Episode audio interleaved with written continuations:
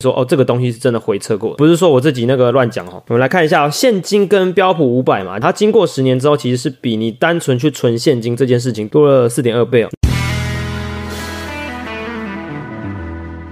来，第一集我们来带你认识各种的资产。为什么有钱人都不想留太多的现金？来，题目问大家一下哦，你把你的新台币全部都存在你的银行里，那等于你这个行为在投资什么商品？大家应该都答对了啦，就是一百 percent all in 新台币。再想个问题哦，新台币这个东西是会成长的资产吗？当然，可能你会觉得说，哎，那我每个月存两万块进去银行好了，那我每个月存两万块，那一年不就二十四万了吗？那我存十年不就两百四十万了吗？我存五十年不就一千两百万了吗？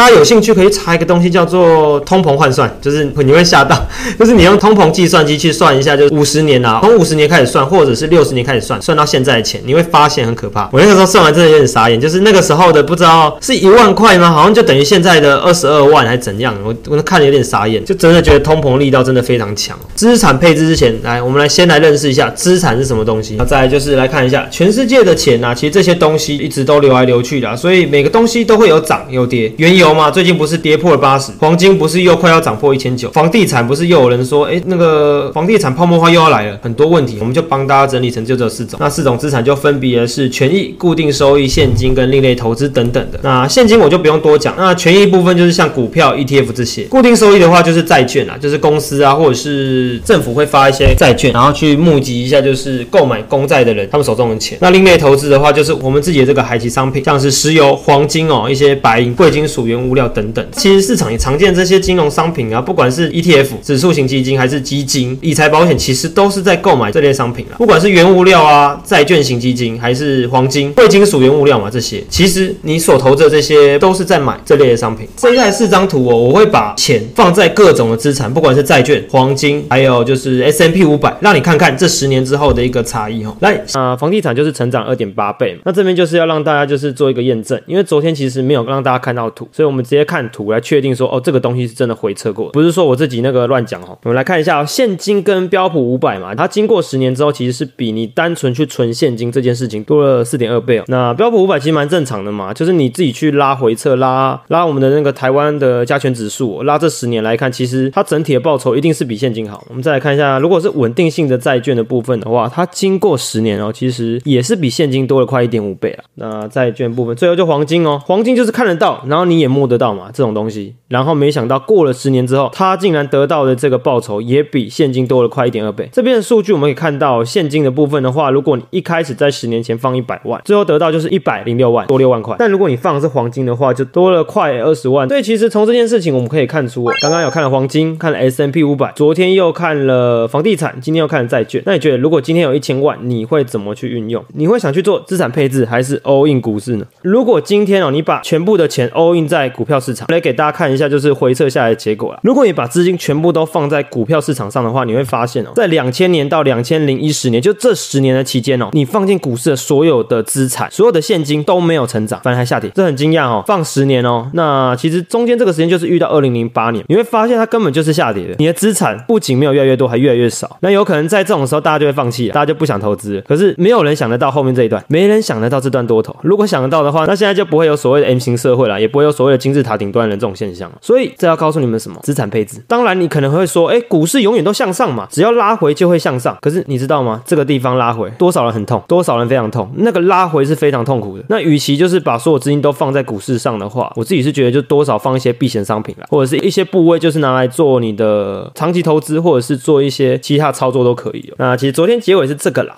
什么办法可以让你在股灾发生的时候能安稳睡觉，跟你的家人好好的相处呢？来到第二集喽景气循环与我们之间有什么样的关系，跟我们的距离哦？那这时候大家应该会想问说啊，要怎么知道股票、黄金什么时候涨，什么时候跌？给大家看一个图哦，这四个其实就是蛮关键的嘛，股票、汇率、债券、原物料等等。那其实近几年的市场嘛，遇到许多风风雨雨，不管是金融海啸、美中贸易战、英国脱欧，还是新冠疫情，还有量化宽松政策等等的。那景气循环其实主要是美林时钟搞出来的啦。那这部分有点太复杂，简单来讲，景气循环主要就分为四大类啦，啊每一类其实都有适合它的商品。那我们这边的话就是啊，会介绍衰退、复苏、扩张跟趋缓的部分来当大家看。首先，我们来看第一个衰退的部分哦。当景气它现在处于是衰退的情况下的时候，就代表景气不好，发生了某一些事情让经济变坏，像是新冠疫情这件事情。所以我们可以去看出，就是在这样的状况下的话，环境呢，银行会降低利息，然后大量的钱要投入市场上，提供人民去做消费，刺激消费的动作。那公司的部分的话，它贷款的成本因为利息降低了，所以我跟银行贷款成本下降。我本来一开始就是我要跟银行贷一千万好了，我要贷一千万，然后去就是购买某个原物料或商品。那它一开始利息本来在发生衰退之前，它算我六 percent 哦，那一千万六 percent 就是我要给那个银行六十万嘛。那它现在把它降到三 percent，我只要付他三十万，等于说我的成本下降了。那这边大家应该会了解。那在这个时期能布局的商品的话，比较适合就是公债啊。然后在第二次要就是美元跟现金的部分，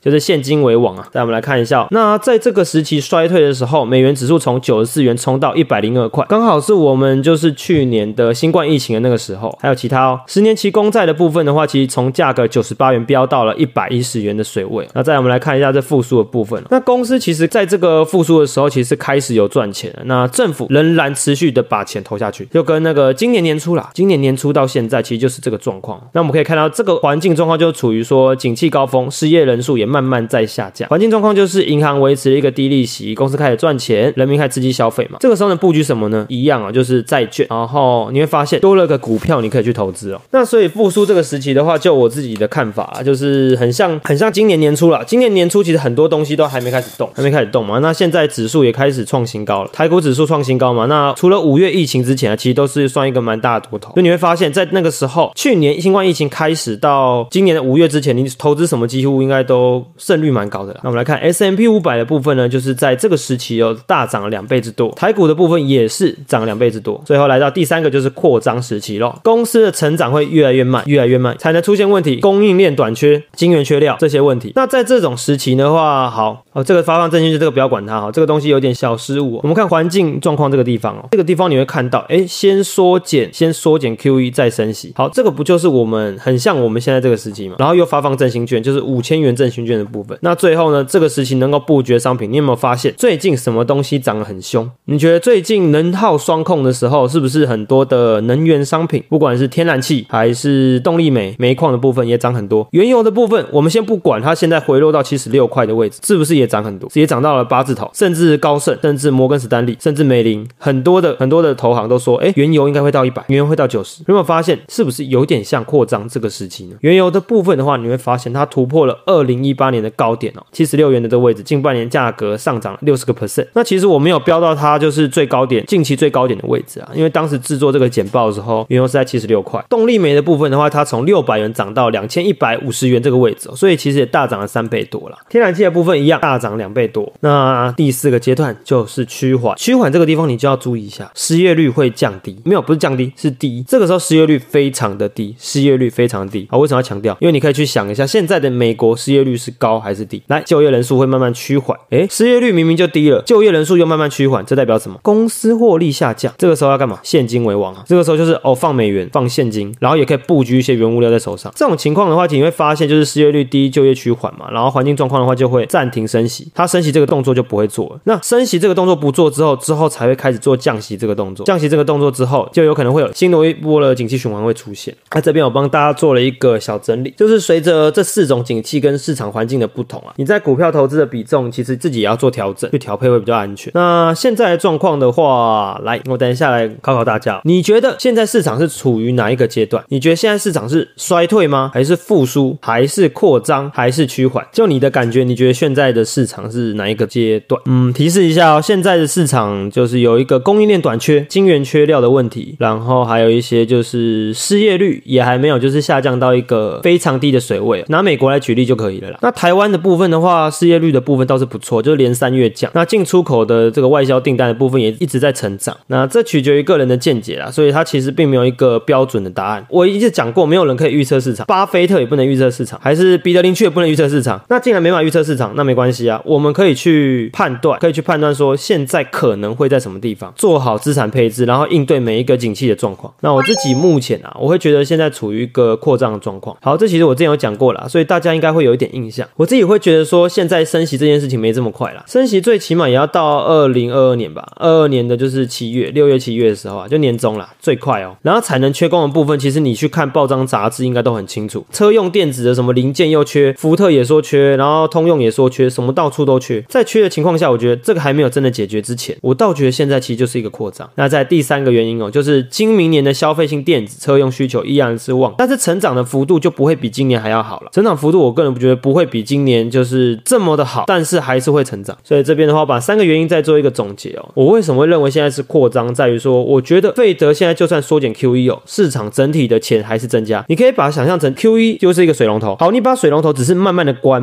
慢慢的关，慢慢的关，在关的过程的时候，水还是在慢慢流，你整个这个是水缸的水还是在增加，所以市场整体的钱还是在增加。那第二个论述就是在于，我认为美国的失业率还没有降到去年三月啦，新冠疫情爆发那个水还没有降到那个水平，然后产能不足的问题又还没有解，那我觉得还要再等一段时间。那第三个原因就是现在电子虽然说在上半年的时候有很多就是电子的杂音嘛，像你有可能听到说，哎，记忆体寒冬来了，哎，PC 的今年需求可能没这么好了，但是第四季的消费电子跟 PC 的这个需求量，我觉得还是会上升的。然后加上明年的伺服器这部分是有机会提升个五十 percent 的成长，然后车用题材的部分，像导线架啊、二极体还是电池正极、负极材料这些都可以去留意了，还是有一波成长的机会。在这种状况下，我会认为现在处于一个扩张，然后慢慢扩张、迈向趋缓的阶段。那再反思一下哈，那我问一下大家，最后一个问题，你现在的全部资金，你会想如何去配置你的资产呢？好，这是我自己啦，那你会想怎么配置？